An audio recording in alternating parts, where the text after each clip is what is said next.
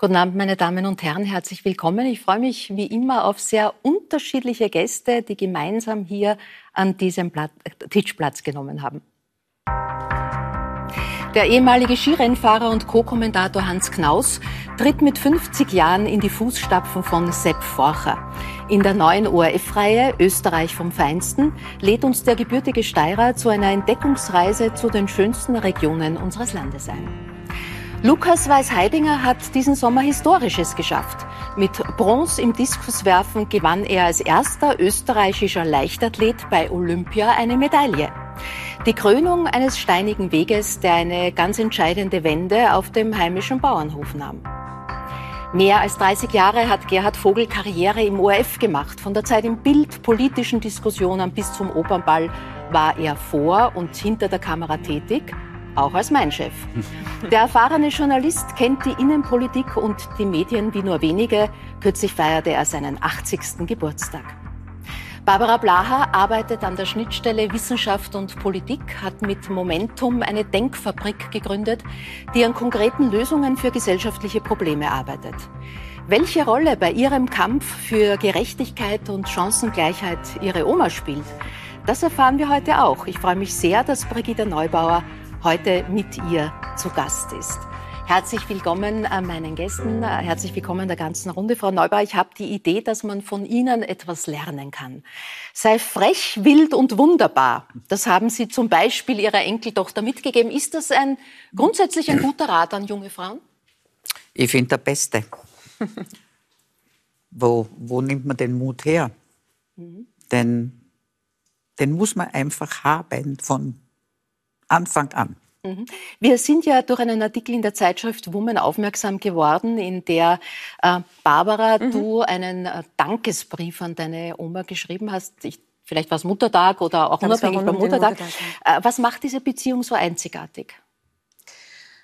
Naja, ich habe in dem Brief geschrieben, dass meine Oma im, im wahrsten Sinne des Wortes eine verrückte Frau ist. Also verrückt im Sinne von außerhalb der Norm stehend, ein mhm. Stück weit. Äh, meine Großmutter, du, hast äh, uns ein Leben vorgelebt, das für eine normale Großmutter wahrscheinlich nicht selbstverständlich ist. Sie war immer Vollzeit berufstätig. Mhm. Äh, ich habe in Vorbereitung der Sendung mir gedacht, sie war fünf Jahre älter, als ich heute bin, als sie Großmutter geworden ist. Also mhm. sie war eine sehr, sehr junge Großmutter, mhm.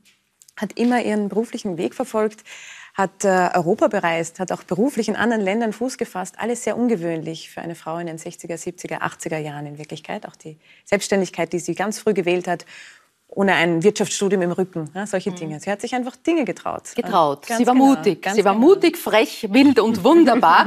äh, die Barbara sagt eben, Sie sind die verrückteste Frau, die sie kennt. Ist das ein Kompliment für Sie? Ich finde schon. ja. Weil wer fährt schon mit einem Mini Cooper und einer Tochter nach England? Ja, einfach so. In den 60ern, bitte. Mhm. Betone 60ern. Mhm. Mhm. Da war die Frau hinterm Herd. Mhm. Bei den Kindern. Und Sie im Mini Cooper nach England? Genau. Wie lang sind Sie da gefahren? Das weiß ich halt nicht mehr. aber, aber nicht sehr lang, weil ich habe Doppelflaschen Coca-Cola mit Mokka drinnen gehabt. Ah, verstehe. Das heißt ein eigenes Doping sozusagen, genau. um die Reise und, durchzuhalten. Und, und das habe ich gebraucht. Mhm. Und bis heute sage ich meiner Oma, fahr nicht so schnell. Sie ja. hat eher einen Bleifuß. das ist geblieben. Äh, Gerhard, auf der einen Seite ähm, heißt, äh, die Erfahrung der Alten ist so mhm. wichtig, gerade in der Politik. Auf der anderen Seite denkt man, ja, vielleicht haben nur die Jungen die Lösungen für diese Probleme, vor denen wir stehen. Natürlich geht es nicht um ein Entweder-Oder, sondern um Balancen. Hast du das Gefühl, dass die im Moment gelingt? Wird die Erfahrung der Alten zu wenig geschätzt? Naja, ich ertappe mich natürlich, nachdem ich noch eine relativ späte äh, dritte, drittes Kind, eine Tochter habe, ich ertappe mich natürlich schon dabei, dass ich ein alter weißer Mann bin. Ne? Und wir haben natürlich verschiedene Dispute gehabt. Ein Weißer oder ein Weißer? Nein, ein Weißer, ja. äh, auch über diese Sendung. Und ich werde etwas nicht sagen, was ich ohne Ihren Rat vielleicht ges äh, gesagt mhm. hätte. Äh, in verschiedenen Zukunftsfragen natürlich. Mhm. Umgekehrt, wenn man jetzt äh, hernimmt, die große Frage natürlich der Mobilität, gibt es natürlich kritische Stimmen, die sagen, wir werden es mit der E-Mobilität nicht schaffen, mhm. schaffen können. Mhm. Äh, und wir müssen auf eine andere setzen, nämlich Wasserstoff zum Beispiel. Ne? Und das geht ein bisschen natürlich momentan unter. Und da sind es vielleicht eher die Älteren, die sagen, Kinder, das, mhm. ne? und das war ja auch in der Diskussion jetzt in Deutschland, die Frage, wie kriegen wir den Strom aus der Ostsee und aus der Nordsee mhm. zur Industrie in den Süden? Mhm. Über das hat sich offenbar noch zu wenige den Kopf zerbrochen. Mhm. Hans, du standst ganz konkret vor der, vor der Frage jetzt. Du trittst in die Fußstapfen von Sepp Forcher. Das sind richtig große Fußstapfen. Ja. Wo, wo, wo sagst du, das sind ich habe mir das angeschaut, wie er das macht, ähm, wo ich was übernehmen kann? Oder wo sagst du, hoppla, hier komme ich? Grundsätzlich muss ich sagen, dass es das zweite Mal in meinem Leben ist, dass ich in so große Fußstapfen treten darf, was TV-Auftritte so betrifft, weil wie ich aufgehört habe, das Skifahren, hat es geheißen, ja, Armin Assing hat immer weniger Zeit für, die, äh, äh, für den Skiweltcup durch die Millionenshow ob ich da Zeit hätte. Dann habe ich gedacht, naja, eigentlich ist das ein ganz schönes Risiko. Wer besser, wie es Armin Assinger gemacht hat und eigentlich der Erfinder war, fast ein bisschen als Co-Kommentator, das ist ein Risiko. Aber wenn man dann gedacht, wenn ich es mache, dann mache ich es so, wie ich mir das denke, dass gut sein könnte. Mhm. Und habe eigentlich gar nicht viel angeschaut, was der Armin vorher gemacht hat. Ich habe aber gewusst, er macht sensationell gut und habe mich da reingewagt und genau gleich mache ich es jetzt auch. Mhm. Ich bin eigentlich fast mit Sepp vorher ein bisschen aufgewachsen. Meine Eltern haben das immer geschaut mhm. und so sitzt man halt daneben als junger Bursche und schaut sich das an und denkst, na ja, die, die Alten halt. Er hat mit 56 begonnen. Also. Ja, also da ja, habe ich das Jahre. Ja, eben. Und, und da habe ich das so mitverfolgt und äh, durch das, dass ich, wo ich aufgewachsen bin auf der Planei in Schladming, sehr viel ländliches Leben, wo das, das da hergezeigt worden von mhm. Sepp Facher, völlig normal für mich. Mhm. Und jetzt ist es schon irgendwo ein Traum, dass ich in diese großen Fußstapfen treten darf. Und ich habe ab und zu jetzt schon fast ein bisschen schlaflose Nächte gehabt, wo ich mir gedacht habe, verdammt, der hat das so souverän gemacht. Und 35 Jahre, ich glaube, es hat vorher nie jemanden gegeben, der 35 Jahre eine, eine Fernsehshow mehr oder weniger gehabt hat, Nicht eine Fernsehsendung. Genau so ist ja. es, ja. Und, und das ist dann schon irgendwo ein Risiko, aber ich nehme die Herausforderung gern an, weil ich mir denke, mhm. er war ein Mann der Natur und ich bin es genauso. Ja, aber schlaflose Nächte sind nicht. es ist nur Fernsehen. Am Ende ist es nur genau Fernsehen. so ist es. Lukas, gibt es in deinem Leben äh, Großeltern, Eltern, Mentoren, Altvordere, die wichtig waren für das, was du jetzt auch geschafft hast? Ich glaube, dass die äh, jeder hat und ich habe es auch schon angesprochen, aber einmal, dass für mich der, der Hermann Mayer einer war, der mhm. mich als junge Jahren aufgeblickt hat, weil wir oft in die Flachau gefahren äh, sind und Skifahren. Planei habe ich mit runtergefahren traut. und natürlich ähm, ähm, äh, Großeltern, Eltern natürlich, aber auch natürlich Trainer. Für mich waren meine Trainer waren äh, schon Personen, auf die, auf die ich auf, aufgeschaut habe mhm.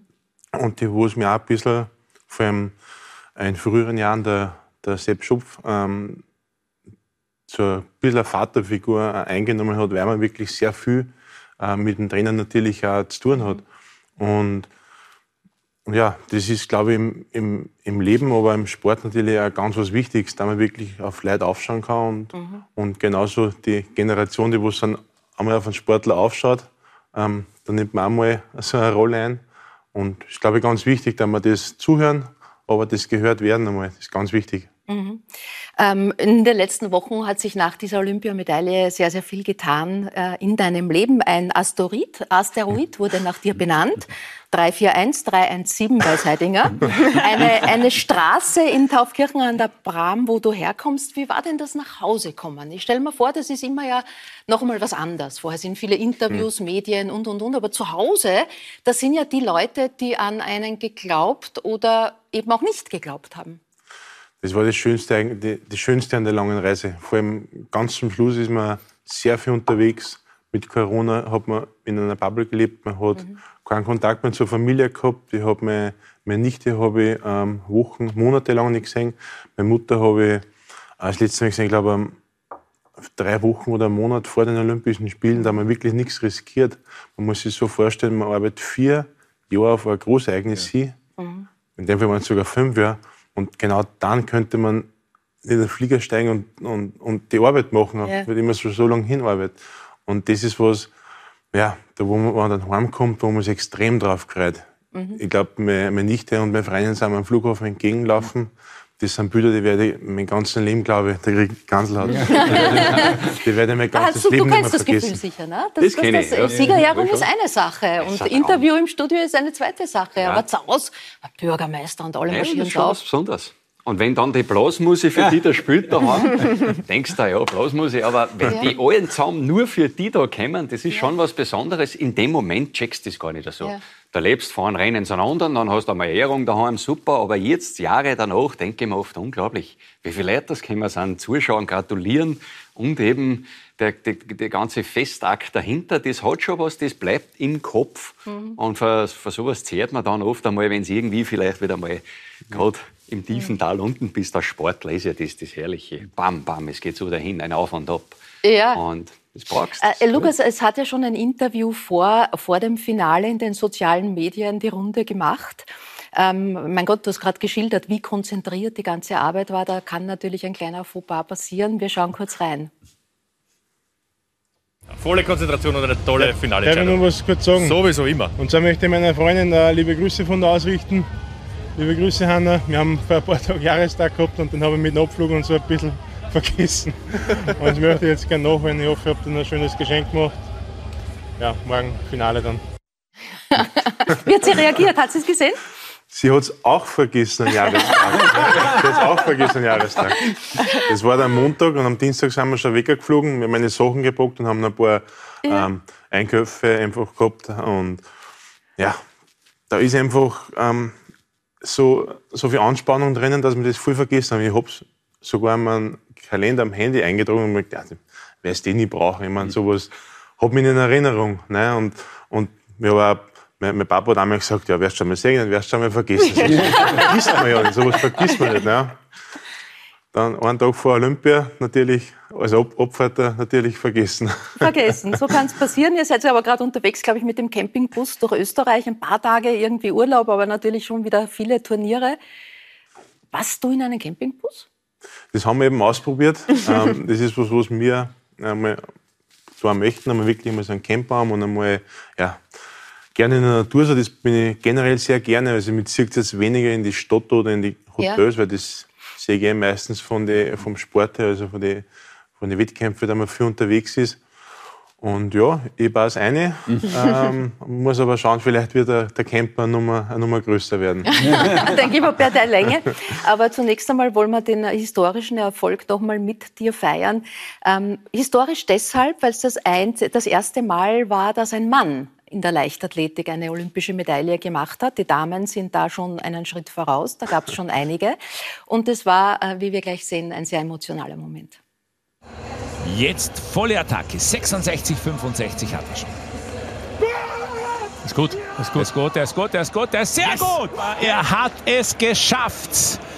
Es ist die erste männliche Leichtathletik-Medaille bei Olympischen Spielen für Österreich. Danke an meine Familie, die mich da unterstützt hat, an meine Freundin, die was, ähm, ja, die das alles mitgemacht hat, das Ganze. Und ähm, ich muss ganz ehrlich sagen, äh, ich freue mich, dass, am, dass im Übermorgen äh,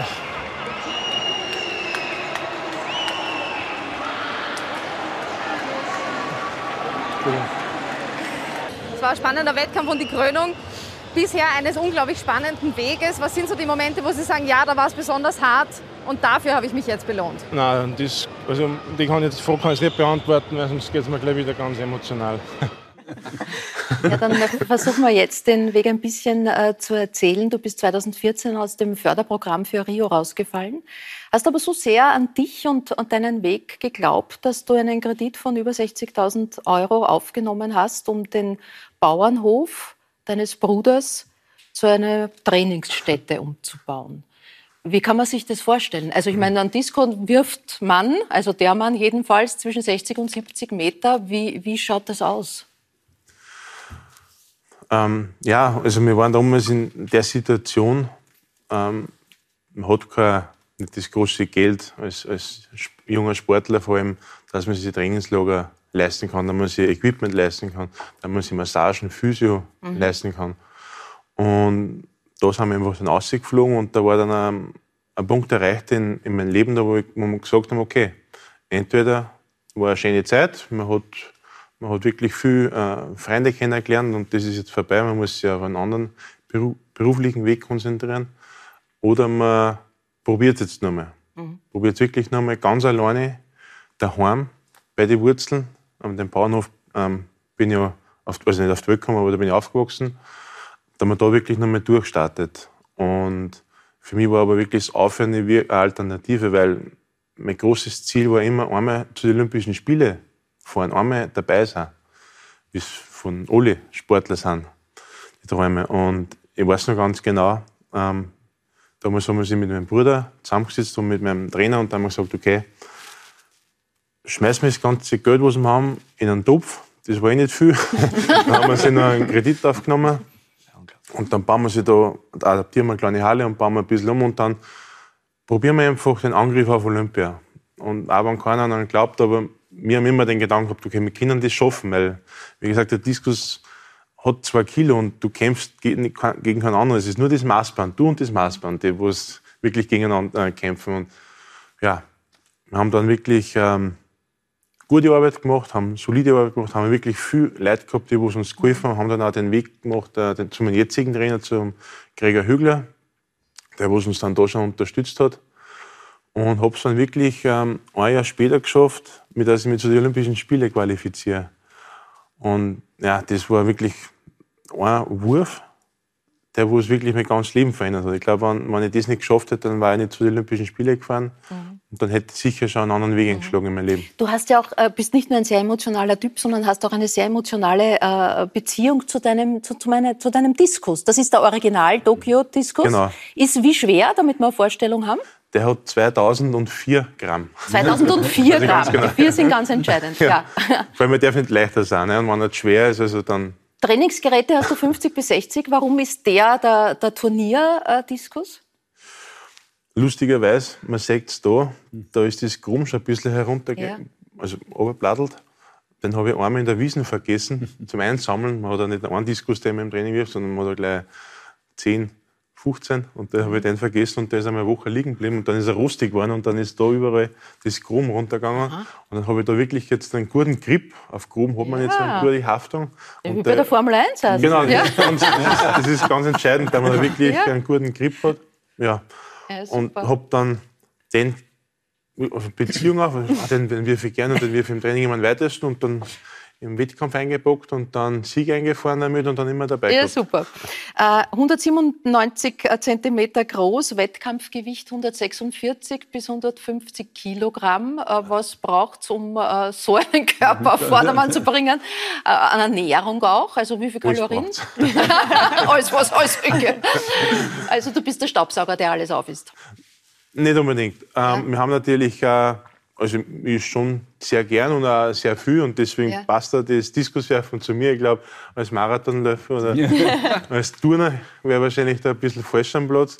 Und ähm, wie die meisten, die es gern Sport betreiben, betreibe ich auch gern Sport, dass ich viel essen kann. Ne? Das ist natürlich ganz wichtig, aber es ist jetzt das, das Einzige. Und mache natürlich auch viel mit Zusatzernährung, weil ich müsste, ich muss im Ausrechnen, ich glaube, ich müsste halt, ähm, 40 äh, Schnitzel essen am Tag, dass ich wirklich das alles zu mir nehme. Ja, das, schafft natürlich, das schafft natürlich keiner. Ne? Und von ja. dem her, ja. Viel Energie. Hans, er hat einen Unterschenkel. Wir sprechen vom Unterschenkel. Unterschenkel, ja. Umfang von 50 Zentimeter. Habe der Das hast du, glaube ich, in den besten Zeiten nicht hingekriegt. Nein, habe ich nie. So ein Wadl habe ich nie hingekriegt. Ich mache 146 Kilo. Das stelle ja. ich mir gerade vor, Gröden oben raus bei der Abfahrt, wie der schnell sein will. Ja. Also mit deinem Gewicht, da hätte ich keine Gegner gehabt, glaube ich. Aber, aber Kraftsport für dich natürlich, Kugelstoßen wahrscheinlich Absolut. schon. Naja, wir haben sehr viel Kraft. Wir haben sie vorher unterhalten über das Kniebeugen machen und so. Das muss natürlich ein Skifahrer machen. Ich meine, ja. ich habe jetzt 283 Kilo und habe 90 Kilo gehabt als aktiver Skifahrer und du musst natürlich auch brutal reinarbeiten. Aber das ist eine andere Liga. Ich meine, ja. Das ist unglaublich, wenn man mal über 100 Kilo aufgeht mit der Körpergröße, was da natürlich an Ernährung, ich werde nie zum Essen einladen. Aber du darfst, du darfst so bescheiden sein, weil in Salzburg Rief, da haben wir immer so Tests gehabt und da habe ich nämlich seine Rekorde gebrochen. Ne? Also Echt? du hast vorher du gehabt, ja genau. Wow. Ne? Hm. Ja, Hat sogar Tafel von dir dort. Ne? Also, also so ein Händel war ich gar nicht. aber jetzt äh, viele, wie wir äh, der, der Lukas Weiß-Heidinger ist Heeressportler. Ja, wir haben äh, hast du, hast du, du bist Offizier, hast ja, und da werden wir dann gleich nachher noch drüber sprechen, auch eine militärische Ausbildung, auch solche Sportausbildung gehabt im Rahmen deiner, deiner Bundesheerzeit? Ja, schon ein bisschen. An der Militärakademie gab es unterschiedliche Wahlsportarten. Ich habe Reiten gewählt. Und beinahe wäre ich im Reitsport gelandet. Äh, habe Turniere, äh, Parcours gebaut, habe das Glück gehabt in Aachen, das ist das Wimbledon der Reiterei, 60.000 Menschen habe ich als Parcoursassistent gebaut und habe dann auch in Österreich äh, Plätze entworfen und knapp, knapp wäre es gewesen, dass ich im Sport gelandet wäre, aber dann habe ich die Aufnahmeprüfung in den Generalstabskurs zu meiner eigenen Überraschung geschafft. Und äh, ja, ja, dann habe ich doch das ergriffen. Mhm. Und dann war ich am Weg zum General, das weißt du ja, und dann habe ich die Abbiegung zum ORF genommen, aber das ist eine eigene Geschichte. Eine eigene Geschichte. Äh, äh, Frau Neubauer, Kugelstoßen, den ich jetzt Ihnen zu auch zutrauen. Zum Beispiel. Also Diskus wahrscheinlich nicht, äh, werfen. Was waren die Sportarten, die Sie in Ihrem Leben ausgeführt haben? Sie sind so fit, da geht wahrscheinlich meine, heute noch was. Meine Nähnadel. Mhm. Das, war, das war der einzige Sport? Sie sind Schneidermeisterin, haben auch toll genäht, aber das kann ich mir fast nicht vorstellen.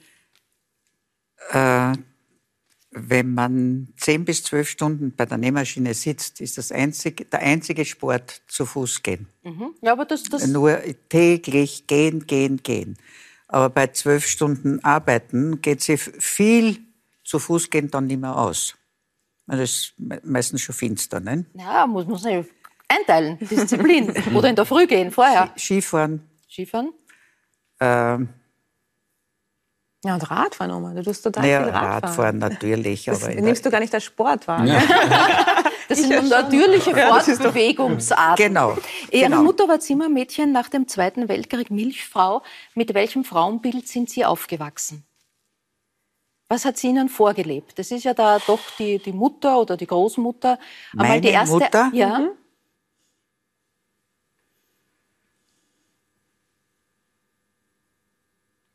Meine Mutter ist erst, wie ich zwölf Jahre alt war, äh, arbeiten gegangen. Mhm. Und ich habe gesehen, wie schwierig es ist, eine Arbeit zu bekommen überhaupt.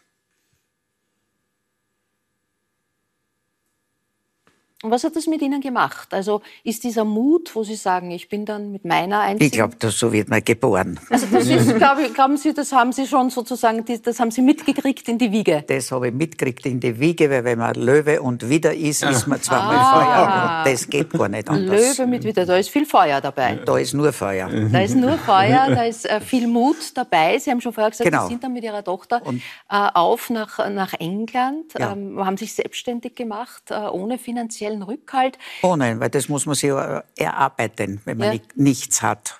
Und ich hatte nichts. Gab es jemals einen Plan B? Also haben Sie immer überlegt, was ist, wenn das jetzt nicht klappt oder wenn ich das nicht hinkriege? Das habe ich nie geglaubt, denn wenn ich bei der Nähmaschine gesessen bin, war das für mich Urlaub, reinster Urlaub. Ich also Sie haben Ihre Arbeit geliebt? All, über alles. Mhm. Man hat alles vergessen, egal wie klein, wie groß das Problem war, es war nichts da. Mhm. Ich habe gearbeitet wie im Urlaub, wie wenn ich im Urlaub wäre. Mhm. Also Freude an der Arbeit. Nur äh, Freude. Erfüllung in der Arbeit. Nur, nur Freude. Nehme ich, nehme ich als ein, Und ich würde wünschen, Rezept. dass jeder Mensch, der, der äh, berufstätig, also ein, ein Handwerk äh, macht, äh, dass der mit Freude und wirklicher Liebe bei seiner Arbeit ist. Ja, Handwerk, ein, ein Beruf heute, der so dringend gesucht und, und, und zu wenig geschätzt wird, immer noch. Keiner weiß warum. Jeden ja. Elektriker, jeden Installateur, jeden Tischler, den man hat, mhm. möchte man heute in Gold aufwiegen. Ja, schon. Aber eine Schneiderin würde heutzutage verhungern. Ah ja.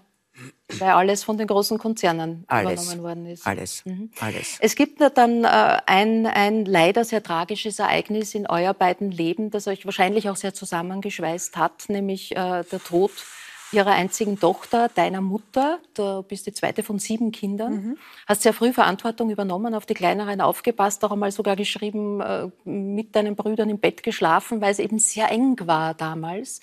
Ähm, wenn man das mal erlebt und erfahren hat, was, wie, wie prägt das bis heute auch dein Tun und dein Engagement?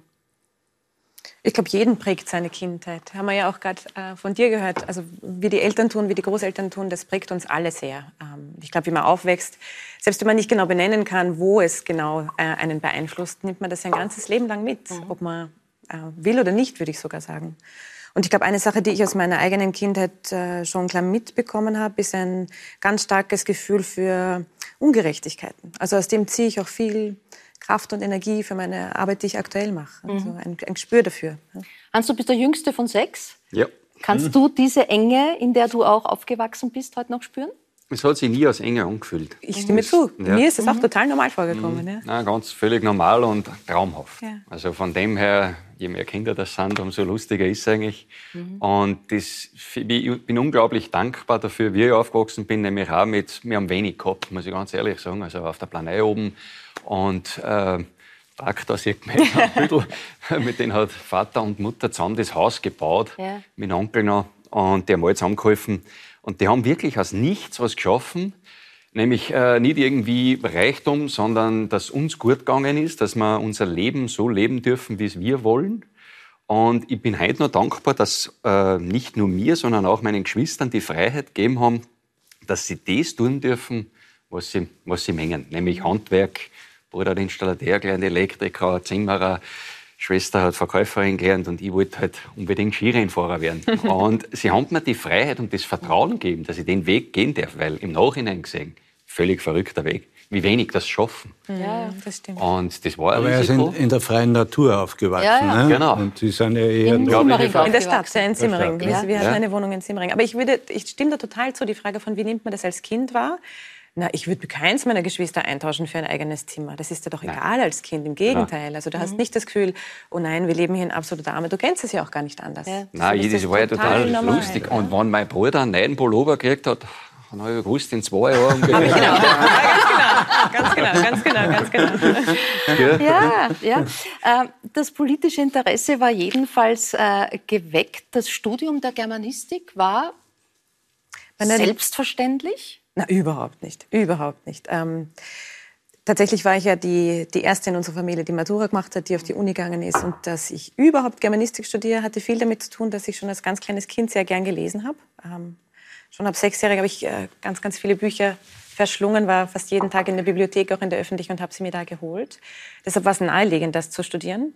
Und in der Rückschau ähm, auch ein bisschen verständlich, weil ich hatte keine Vorbilder. Das heißt, ich musste aus dem wählen, was ich selbst kenne, das waren die Bücher. Mhm. Hätte ich eine Juristin, eine Ärztin oder einen, keine Ahnung, Wirtschaftswissenschaftler in meiner Familie mhm. gehabt, hätte ich das vielleicht auch als möglichen Weg gesehen. Mhm. Aber diese Vorbilder waren dann. Wie hat die Schneidermeisterin darauf geschaut, dass die Enkeltochter da auf die Idee kommt, zu studieren? Kann man nicht erinnern.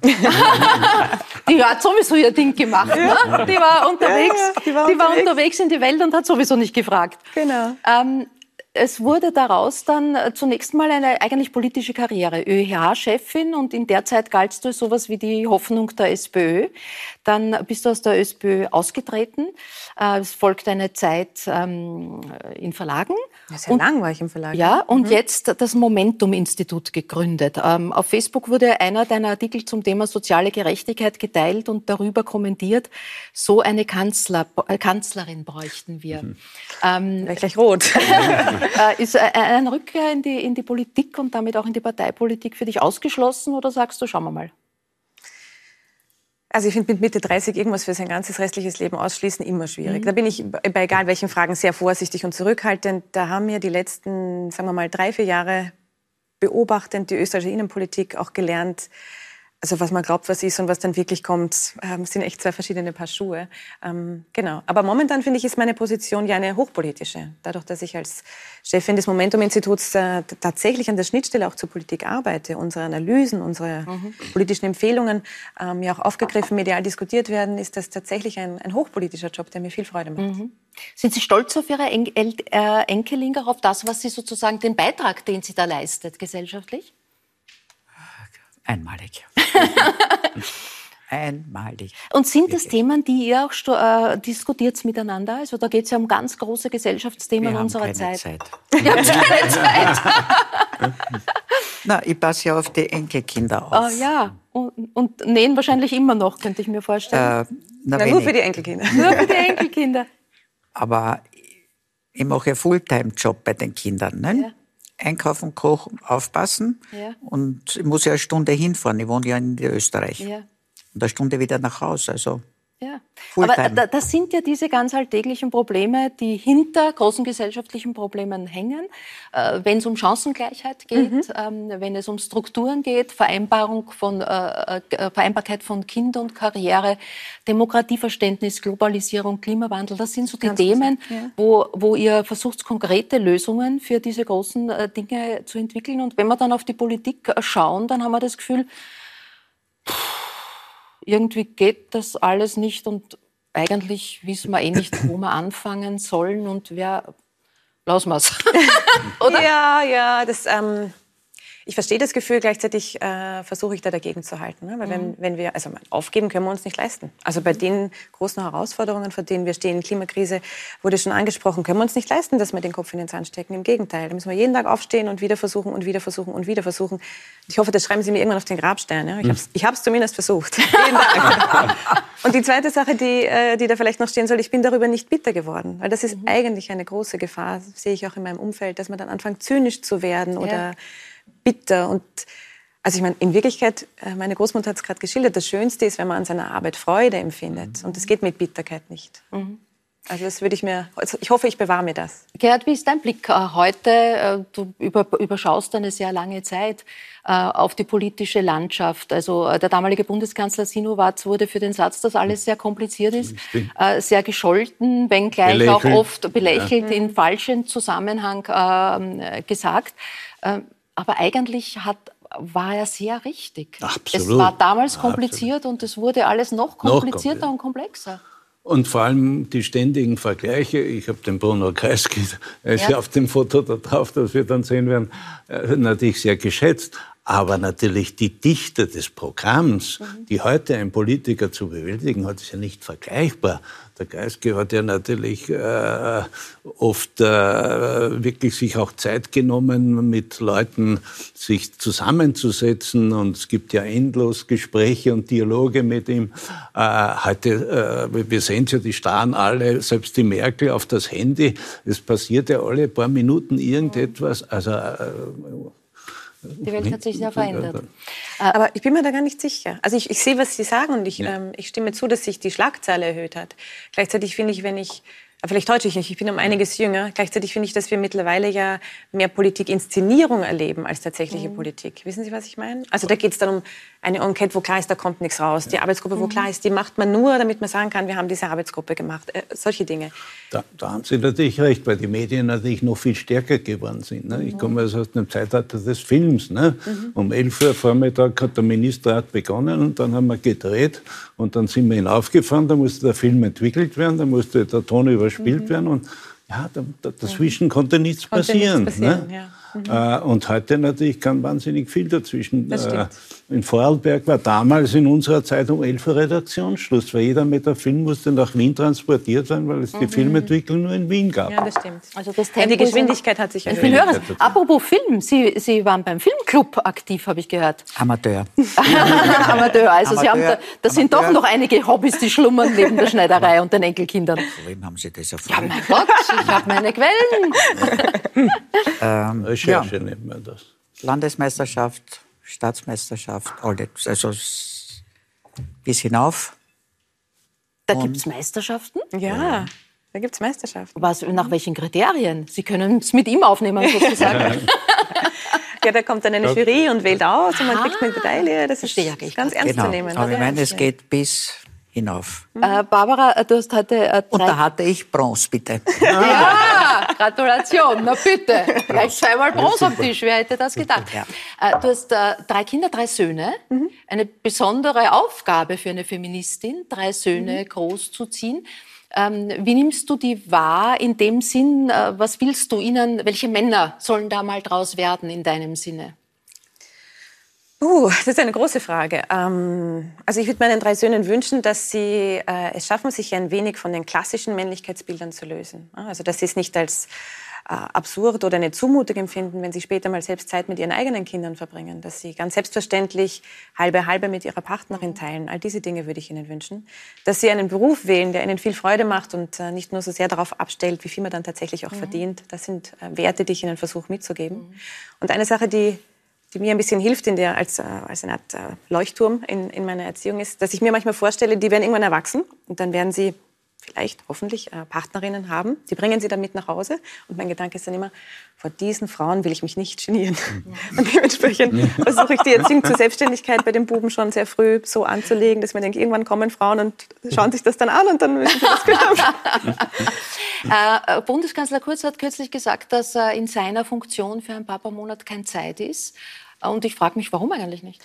Das finde ich tatsächlich ein verheerendes Signal, weil es halt immer noch sozusagen einzahlt auf die Geschichte, man sei unersetzbar, selbst für eine kurze mhm. Zeit. Keine Mutter jemals würde sagen, na, also mein Job ist zu wichtig, als dass ich mich um mein Kind kümmere. Und würde sie sagen, sie hätte ordentlich Ärger in den sozialen Medien und anderswo, da würden ihr viele, würden ihr viele Leute ausrichten, was sei sie für eine schlechte Mutter, mhm. Rabenmutter etc. Ein Vater kann das nach wie vor sagen. Mhm. Das ist vor allem deshalb schade, weil wir selbst in dieser Regierung erlebt haben, dass es geht. Die Justizministerin ist kurz ausgestiegen, Susanne Raab ist ausgestiegen. Nicht für ewig, das ist klar, aber für einen Zeitraum von ein, zwei, drei Monaten mhm. wäre es natürlich machbar, wäre es natürlich möglich. Und es wäre ein Signal für die gesamte Gesellschaft, dass klar ist, mhm. wie wichtig auch immer dein Job ist. Ja. Dein Kind und deine Partnerin oder dein Partner, mit dem du es hast, ist momentan einfach wichtiger. Mhm. Also diese Prioritätensetzung würde ich mir wünschen in unserem mhm. Land. Gerhard, du warst äh, nach dem Tod deiner ersten Frau kurze Zeit alleinerziehender ja. Vater. Äh, welche Erinnerungen hast du an diese Zeit? Ich hatte natürlich auch das Glück, eine Mutter zu haben, die das übernommen hat, aber natürlich auch nur von Montag bis Freitag. Und äh, das Schwierige war natürlich auch der Beruf bei mir. Und ich habe ja dann später mit meiner zweiten Frau, die ja wirklich mein Lebensmensch geworden ist, und äh, noch ein Kind bekommen. Und das Schöne war daran, das habe ich dann wirklich heranwachsen gesehen, während bei den ersten Kindern ist es halt so ergangen, dass ich Gott sei Dank am Schirm war und sie mich am, am Abend am Fernsehschirm mhm. gesehen haben. Ne? Und es gibt ja ein berühmtes Beispiel, Hannes Anders hat das erzählt, dass die Kinder dann den Fernseher abgepuzzelt haben, weil der Vater so wenig da war. Also so wenig war es wiederum auch nicht. Aber natürlich habe ich da gesehen, wie viel Zeit man für die Kinder eigentlich auch als Vater aufwenden musste. Umso mehr als meine erste Frau ja nicht ganz gesund war und sich da auch nicht so widmen konnte. Ja, man müsste mehr Zeit haben. Das einzige Schwierige ist natürlich in dem Fall die Politik, weil der Stellvertreter ist natürlich von einer anderen Partei als Vizekanzler. Äh, äh, wie man das löst nach der Verfassung, dass die Mehrheitspartei dann quasi den Bundeskanzler setzt, da bin ich zu wenig Fachmann. Ne? Aber wäre das nicht ein schöner Anlass, ja, darüber nachzudenken, wie ja, wir können ja, für die Zukunft? bin ich voll bei Ihnen, ja, selbstverständlich. Ne? In ja. den Gemeinden ist es ja meistens so, dass der erste Vizebürgermeister derselben Partei angehört, ne? damit er ihn vertreten kann. Äh, du hast hier im ORF unterschiedlichste Tätigkeiten gehabt. Ja, du warst Chefredakteur, du warst ähm, für die Aus- und Fortbildung zuständig, du warst mein Chef bei Help TV Zeiten. Aber die meisten Menschen werden sich äh, an deine Zeit im Bild Auftritte erinnern und da sehen wir kurz einen. Hier im Wiener Sicherheitsbüro haben heute mehr als 100 Kriminalbeamte die zahlreichen Hinweise überprüft, die aus der Bevölkerung zum Entführungsfall Palmers eingegangen sind. Das Ergebnis kurz gefasst, die Polizei weiß noch nicht, wo Walter Palmers mehr als 100 Stunden gefangen gehalten wurde und sie hat noch keine konkreten Hinweise, wer die Täter sind eine Stimmanalyse der Verbrecher. Sie haben bekanntlichermaßen die Familie mehrfach angerufen, hat ergeben, dass sie wahrscheinlich aus dem süddeutschen Raum oder aus Vorarlberg sind. Stimmt. wie, Hat ja gestimmt. Ja, wie, wie, blickst du auf, auf diese Auftritte, wenn du solche äh, ja, Ausschnitte ja. siehst? Erstens, nostalgisch? Die, Brille, die Brille ist furchtbar. äh, ja, jetzt muss ich sowohl für die Runde wie auch für das Publikum erklären. Damals gab es ja fast nur die Innenpolitik. Ne? Es gab die Landesstudios noch nicht in der Form, es gab die Chronik nicht. Also Palmers hat der Dr. Lavatsch, der vor kurzem bei dir in der ja. Sendung war, nicht gemacht. Und wir sind stundenlang vor der Villa gelegen und haben gewartet. Und in der entscheidenden Nacht hat mein Kameramann gesagt, Gerhard, jetzt stehe ich schon nächtelang da. und so habe ich gesagt, du, habe ich gesagt, ich weiß es nicht. Es, es können noch 14 Tage werden. Mhm. Musst du entscheiden. Und er ist schlafen gegangen. Ne? Um vier ist er gekommen. Es waren Gott sei Dank Fotoreporter da und es war vielleicht ein Blitzlichtfoto mhm. sogar besser. Der Herr Palmers war ein ganz bescheidener Mann. Ich bin ja dann nach dem Prozess mit mhm. ihm immer in die Firma gegangen, sich kein Taxi genommen, obwohl er ja Industrieller war. Äh, wir haben vieles gemacht. Du hast schon den Opernball angeschnitten. Ja, sehen wir dann auch noch das was? Sehen wir, noch, also sehen wir dann noch was? Ähm, du hast äh, viele, vieles, was du erlebt hast, hinter und vor den Kulissen, hast du in Anekdotenbüchern aufgeschrieben. Ja. Die gibt es zahlreiche. Auch jetzt zu deinem 80. Geburtstag einen speziellen Band gefertigt, den du mir auch mitgebracht hast. Dafür danke ich ganz ja. herzlich. Zeigen wir auch sehr gerne her. Bei all diesen Anekdoten, und ich merke es auch jetzt gleich, dass du ein großes anekdotisches Wissen hast, stelle ich mir immer zunächst die Frage, Frage, wie hast du dir das alles gemerkt? Oder hast du mitgeschrieben? Nein, das ist interessant. Ich habe ein wahnsinnig schlechtes Gedächtnis. Meine Mutter hat mir schon immer wieder gesagt, kannst du dich nicht erinnern, da waren wir da und da und da. Äh, das ist natürlich x-fach wiederholt worden und dann überhaupt natürlich äh, durch dann das Lesen. Ich habe sehr früh, und das habe ich auch ein bisschen Palent, weil äh, der hat immer sofort man irgendeine Notiz aus der Zeitung rausgerissen. Und damals gab es ja natürlich noch kein Internet, Google und so weiter. Ich habe solche Stapel gehabt, wo ich also so kleine Geschichten und habe mitgeschrieben. Mhm. Und das habe ich dann verarbeitet. Und es war natürlich auch eine Zeit, wo es also noch sehr viele originelle Typen, ich denke nur an unseren Fernsehdirektor Helmut Zilk natürlich, ja. und den seine Sprüche, äh, das gibt es heute auch nicht mehr. mehr. Mhm. Und wie ich die Bücher geschrieben habe, und auch Geist, genau, ich könnte ja Aber es sind natürlich, wenn ich äh, deine Bücher durch Durchblätter, also ich sage, meine Generation kennt die gerade noch. Ja. Ähm, äh, kommt, äh, sind einfach viele Namen drin, wo man merkt, wie schnelllebig Wahnsinn. und wie schnell das auch in Vergessenheit Wahnsinn. gerät. Passiert dir das oft, dass das dann Menschen sagen, ja, wer war denn das eigentlich? Ich habe auch aufgehört zum Schreiben. Außerdem war es so, wenn ich ja. mit jüngeren Politikern gesprochen ja. habe, haben sie mir als erste eine Anekdote mit dem Kreis erzählt und da habe ich gesagt, höre ich auf. Ne? Also Molter zum Beispiel. Also ja, ja. Ähm, die Zeit ist die äh, Barbara Blaha hat vor vielen Jahren ein Buch geschrieben, das trägt den Titel Das Ende der Krawattenpflicht. Hm. Du warst ja auch äh, in deiner ORF-Tätigkeit mal rechte Hand von Gerd Bacher, ja. damals Generaldirektor, Generalintendant hat es damals geheißen. Die gab es ja im ORF damals, eine Krawattenpflicht. Richtig. Ja? Und meine Frau hat gesagt, du musst dich heute auch so anziehen, weil äh, du warst im ORF fast dein ganzes Leben lang so gekleidet. Zuerst in der Zeit im Bild und in anderen Sendungen, Pressestunde, Club 2 und so weiter. Und vor allem sieben Jahre Gerd Bacher, der fast immer so mit blauen Sakko, grauer Hose und Krawatte. Und ich kann mich erst in der Pension erinnern, dass er keine mehr getragen hat. Also jetzt trage ich natürlich schon meistens keine Wie Krawatte. Wie wurde das damals wahrgenommen? War das selbstverständlich für die Leute? Gab es Sanktionen? Ja, Sanktionen nicht. Der Dieter Seefranz ist einmal ohne Krawatte gekommen, da gab es dann eine ordentliche Gardinenpredigt. Aber es hat damals auch das Publikum erwartet. Es ist ja auch damals, wenn man sich die Fotos anschaut, fast alle tragen Krawatte. Ne? Darf ich fragen, was war für die Frauen die Vorschrift? Also wenn für die Männer die Krawatte war, wie war die Kleiderordnung für die Frauen? Naja, also wir haben ja jetzt eine große Debatte gehabt um die Turnschuhe des Herrn Gesundheitsministers. Das wäre natürlich unvorstellbar mhm. gewesen, zum Bundespräsidenten äh, so zu gehen. Äh, die Kameraleute waren eh die große Ausnahme. Ich kann mich noch erinnern an einen Neujahrsempfang mhm. beim Bundespräsidenten, wo alles im Frack war und der Kameramann kam mit großen Karos. Der hat gesagt, bist du wahnsinnig. Ne? Äh, da begann es schon langsam bei den Jüngeren. Aber auch die Aber Damen waren der heutige äh, Bundeskanzler war doch beim Bundespräsidenten äh, bei einer angelogen, ich weiß gerade jetzt nicht in welcher Funktion, auch mal ohne Krawatte. Das wurde ja auch sehr diskutiert. Ja. Dann hat es geheißen, ja, er ist jung. Auch Kreisky hat das schon unterschiedlich. Ich kann mich erinnern, er ist einmal in einem Kackeanzug zum Bundespräsidenten ja. Der Bundeskanzler wäre ein bekannter Filmediker. Mhm. Da hat er gesagt, das ist ein Routinebesuch. Ne? also, die Krawattenpflicht, das Buch, da ging es dir ja um dieses Machtsymbol. Mhm. Äh, Gibt es da heute andere? Ich würde sagen, die Krawatte ist es immer noch. Es war vor allem auch ähm, die Art der Uniformierung.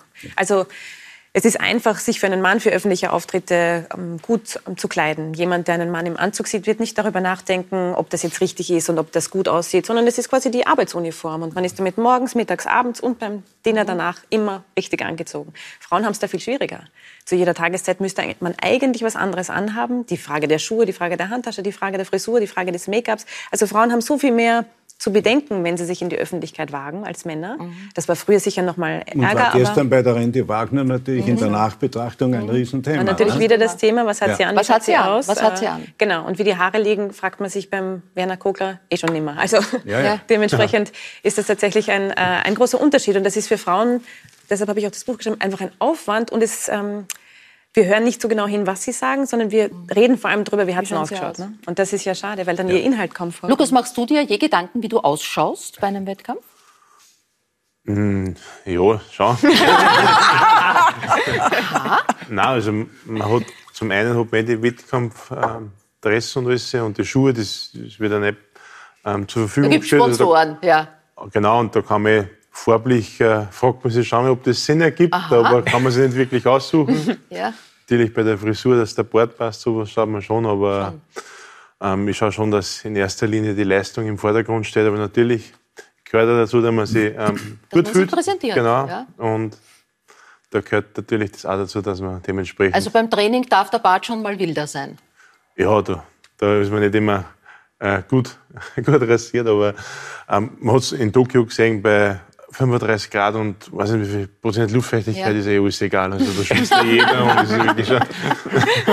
ja, äh, äh, apropos, äh, ähnliche äh, Bedingungen gab es durchaus, Gerhard, immer wieder am Opernball, ja. äh, den du auch moderiert hast. Äh, große Bandbreite immer gehabt in deinen Tätigkeiten und auch diesen Auftritt sehen wir kurz.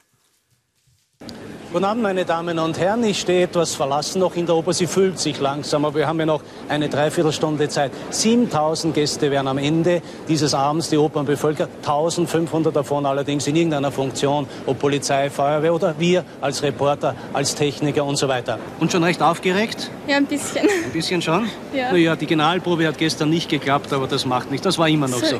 Und wie gefällt es Ihnen in Wien? Ja, mir gefällt sehr gut. Es ist ein bisschen mehr los wie bei uns zu Hause in Kärnten. Und das ist wirklich sehr lustig. Ja? Schon, ja. ja dann hoffe ich und wünsche gute Unterhaltung. Dankeschön. Das sind dann so die Interviews wie, äh, wie, nach, wie nach dem Lauf. Darf ne? ich nur einen ja? Satz sagen? Man muss wissen, warum ich zum Opernball gekommen bin. Der damalige Intendant hat 1976 auf den Opernball vergessen. Mhm. Gerhard Weiß. Und wir sind vier Tage vorher draufgekommen. Es war kein Übertragungswagen bestellt, es war keine keine Richtfunkleitung. Damals hatte die Post noch die Richtfunkleitungen aufgebaut. Und so die Kollegin Finder und ich sind mit zwei Kamerateams, Film, Umkehrfilmen ja, hingegangen. Der musste entwickelt werden. Ein Riesenproblem. Wäre heute unvorstellbar. Sie haben unter anderem für einen, für einen Opernball auch Salzburger Festspiele große Roben gefertigt. Ja. Wie erinnern Sie sich an diese Tätigkeiten? Waren das immer besondere Herausforderungen? Schwierige Stoffe? Äh, ich habe diese Kleider wahnsinnig gerne genäht. Mhm. Es war was Besonderes. Zum Glück, zum, mein Glück war, dass ich wirklich äh, reiche Kunden hatte. Mhm. Und wenn die dann aufgetreten sind, zum Beispiel am Opernball, ja. war eine Dame, die hatte drei Mädchen. Mhm drei lange weiße oh. schöne Kleider. Das hat sich rentiert sozusagen. Außerdem. Ja. Äh, vom Feinsten könnte man sagen, vom im, im wahrsten Sinne des ja. Wortes, äh, ja. Hans. Äh, kurze Frage, Gerd, du hast deinen 80er gefeiert. Herzliche Gratulation dazu. Danke. Was hast du mit 80 einem frisch gebackenen 50-Jährigen zu sagen? Was kommt auf ihn zu? Was wird besser? Ach ja, er steht mitten natürlich im Saft, hat noch vieles vor sich. Ne? Er wird vermutlich nicht so lang wie der Vorher mhm. natürlich sein. Ja, ja. Äh, aber das ist eine tolle Aufgabe. Mhm. Äh, ich habe ja über den Gerhard Bacher, der ja den Sepp Forcher erfunden hat, hat ja. und als der aufhören wollte einmal, der Gerhard Bacher war fünf Jahre älter, hat er gesagt, du hörst nicht auf, ich bin älter und solange ich arbeite, arbeitest du auch. Ne? Also, äh, und er hat mir schon erzählt, wie er es anlegt. Das mhm. wird sicherlich spannend und interessant und ja, man kann ihm nur gratulieren zu, zu, dieser Aufgabe. Das ist ganz was Tolles. Danke. Ja, wirklich. Hans, was tut der Fünfer, der seit heuer draufsteht vor? Hat er was getan? Uh, was tut er? Ja, schon. Schon? Ja. Weil? Irgendwie schon. Äh, beim Training merke ich, dass ich nicht so schnell regeneriere. und, und irgendwie mit 50 noch einmal was komplett Neues angehen, dann passt die Sendung Österreich vom Feinsten genau für mich. Mhm. Das äh, vom Feinsten ist ja eine, eine Redewendung von dir. Also wer dich ja. als Kommentator kennt, weiß, dass du vom Feinsten gerne mal sagst. Das ist mir selber nie wirklich aufgefallen, aber es ist dann im Nachhinein echter so, dass ich oft einmal gesagt habe, irgendwer einen super Schwung hinlegt, boah, das war vom Feinsten. und somit, ähm, Gerhard Koch, OF Steiermark, ist eigentlich, sein Sohn ist draufgekommen, irgendwann äh, vor einer Besprechung zu unserer neuen Sendung, gesagt, wir brauchen noch, wir brauchen einen Namen, einen neuen für die Sendung. Und der hat gesagt, nehmt irgendwas mit vom Feinsten, weil ich sagt oft. Mhm. Und eigentlich passt das ja super, weil wir haben die Gegend in Österreich ist vom Feinsten, äh, die Kulinarik ist vom Feinsten, der Brauchtum sowieso. Und die Volksmusik ist auch vom Feinsten, mhm. die wir da in der Sendung haben. Die erste Folge wird am 13. Oktober ausgestrahlt. Äh, von Ligis bis Stub Stubalm geht es durch die ja. Weststeiermark. Wir werfen einen kurzen Blick hinter die Kulissen.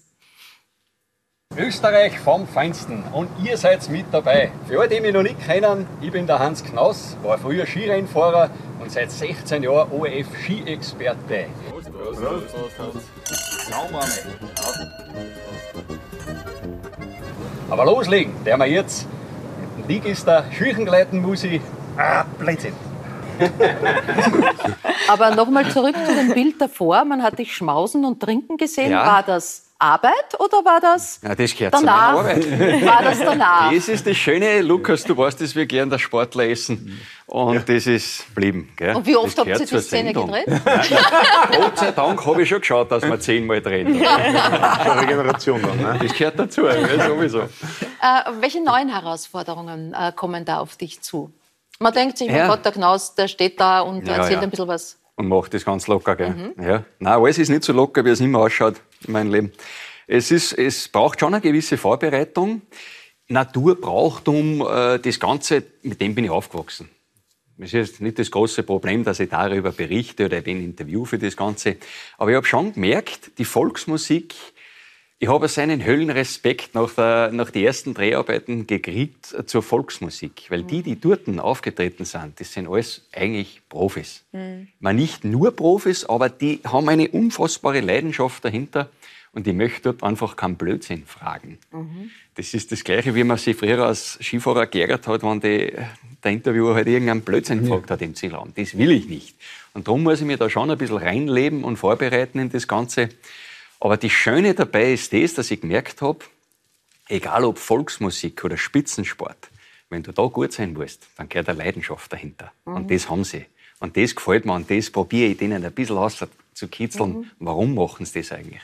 Äh, mit der Volksmusik kannst du selber privat auch was anfangen? Ist das Musik, die du hörst? Spielst du selber ein Instrument? Leider nein. nein. Ich tram jetzt nach sechs Tagen Aufnahmen für Österreich vom Feinsten Drame davon, der, äh, ab und zu, dass ich aufwache und ein Instrument spielen kann. Aber welches wär's? Aber na, mir taugt Gitarre taugt man natürlich schon, da kannst du ja. lässig alles unterhalten. Das ist aber Volksmusik. aber leider ist sich das neben Skifahren nicht ausgegangen. Ja. Und ähm, von dem her bin ich da nicht gut übersetzt. Aber es ist schon so, dass ich Volksmusik, die bei uns am Land sowieso, die, die, die kriegst unweigerlich kriegst die mit. Mhm. Und äh, eine lärmende Bierzelt, muss ich jetzt hart gesagt, das hat man nie so richtig gedacht. Aber die richtige, ehrliche Volksmusik, die hat mich immer fasziniert und die habe ich auch gerne mal so gehört. Aber ich muss zugeben, wenn ich jetzt im Auto fahre, dann ist es nach wie vor eher der Rock und Pop. und die 80er, die haben mich wahnsinnig gefesselt in letzter Zeit. Und da merke ich, dass ich älter werde. Bei so Sachen merke ich dann, dass ich jetzt 50 bin, wenn ich die alten 80er auspacke. Ja, ja wenn, die, wenn, die, Musik der 80er schon als Oldies gespielt wird. Ja, ja, genau. Ja, das ist eh unglaublich. Lukas, spielst du ein Instrument? Also du hast genickt bei der Volksmusik, dass man die eben, du kommst aus Oberösterreich, äh, dass die einfach dazugehört zum gesellschaftlichen Leben? Mein Verein spielt äh, Klarinetten und deswegen weiß ich, dass Gitarre kein Volksinstrument ist, Volksmusikinstrument mhm. ist. Aha. Aber auch nur weil ich auch immer blöde Fragen gestellt weil ich nichts gewusst habe. Ja. Also von der Musik. Ich habe null Erfahrung mit Musik, ich kann das nicht. Ich, ja, ich sehe auch nur das, was Aber ist es eigene Welt? Nein, voll, das ist ein Wahnsinn. Und was man da Zeit stecken muss, mhm. wie bei allem, was man macht, was man mit Leidenschaft macht, gehört auch viel Zeit dazu, dass man das Instrument beherrscht. Und das ist wirklich ein Wahnsinn, wenn da ein schöner Ton rauskommt. Das Trompeten kennst du oder kannst du? Kenn ich. Hast du sie schon mal hier auch in der Hand gehabt? Also Trompete wäre ja sozusagen für die Kraftsportler das Instrument, oder? Ja, Zumindest für die schon. Also wir haben immer gesagt, wir geben es so ein Triangel.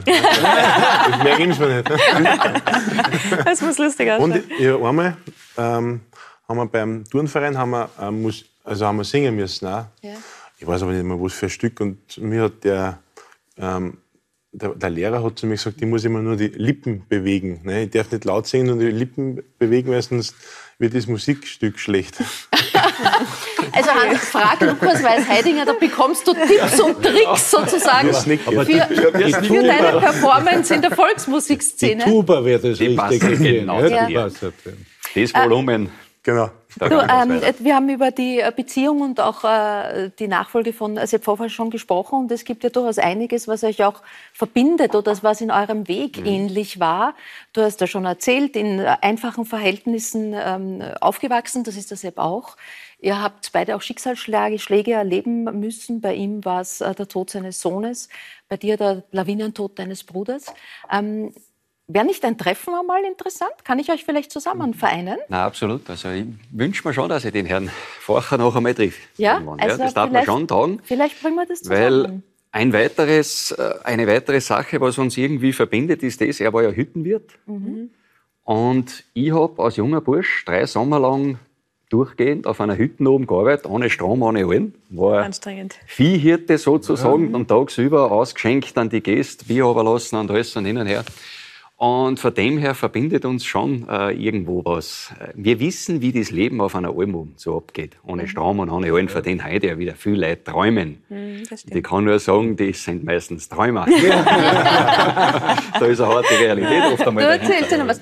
Ähm, Wird es auch sportliche Einlagen geben? Du hast gesagt, ah, beim ja. Trainieren hat es nicht mehr so ganz hin, aber du bist ja immer noch äh, nein, nein, ich bin schon sehr, fit. sehr fit. Also dort und da werden wir dann schon einmal ein paar sportliche Einlagen auch erleben. Ja noch nicht großartig bei der ersten Sendung jetzt, was wir abgedreht haben, aber gehört dann doch auch dazu irgendwo, dass man sich in die Berge ein bisschen bewegt oder was sich ja gerade so anbietet. Mhm. Das möchte man schon ein bisschen einfließen lassen.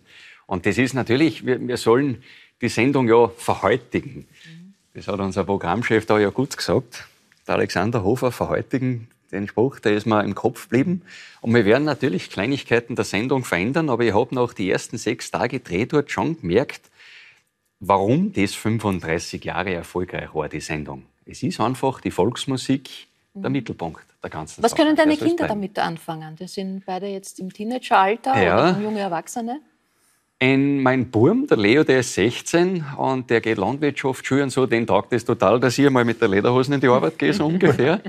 Also der ist da sehr entspannt. Die Tochter mit 18 Jahren, die lebt das natürlich viel moderner und so. Und die, die macht sich ein bisschen Sorgen, wie das dann am 13. Oktober dann ausschauen wird. Mhm. Weil die hat mit Sepp Facher natürlich das Bild vom grauen Bord vor ihr und so mhm. und denkt sie, na, da bin ich aber gespannt, was da rauskommt. Und so nach dem Motto, also, jetzt wird der Papa richtig alt. Ja, genau. genau, genau von dem hat sie Angst. Also wir, wir, drücken die Daumen, du wirst aber, und das zur Beruhigung auch der Zuschauer und Zuschauerinnen, äh, dem Sport treu bleiben? Ja, Gott sei Dank. Also ich bin nach wie vor Skiexperte im ORF. Das Einzige, was ich aufgehört habe, war letztes Jahr schon, bin ich nicht mehr die Kamerafahrten gefahren.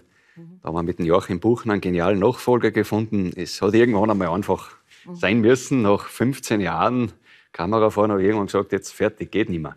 Mhm. Und ja, das ist das Schöne. Ich freue mich unglaublich jetzt schon auf das erste Weltcuprennen in Sölden. Ich habe je länger dass ich weg bin als Aktiver, umso mehr Vorfreude habe ich auf den Winter bin schon richtig scharf drauf, wieder auf die Rennen. mhm. Und die Sponsoren prangern auch auf deinen ja. Also, also, man muss sich keine Sorgen machen um Klaus Hans. Noch nicht, genau. nein. Also, nein, nein, Wunderbar. Ich äh, danke Ihnen, euch allen ganz herzlich fürs Kommen, für Zeit, für Einblicke in interessante Lebenswege. Ich bedanke mich bei Ihnen äh, für Ihr Interesse an der Sendung. Ich darf Sie einladen, dann auch nächste Woche mit dabei zu sein. Ich freue mich dann auf die frühere Schauspielerin und heutige Autorin Erika Bluha. Es wird Altbundespräsident äh, Heinz Fischer da sein. Meine Kollegin Marie Lang, die in ihrem erfolgreichen Podcast Frauenfragen an, Männer stellt. Und Omar Kia Annam, er kam als Flüchtling aus Syrien, lebt hier als Vortragender und als Autor, erzählt sehr viel über sein Leben und er erzählt sehr viel über uns. Das dann nächste Woche. Bis dahin sage ich auf Wiedersehen und wünsche eine gute Nacht.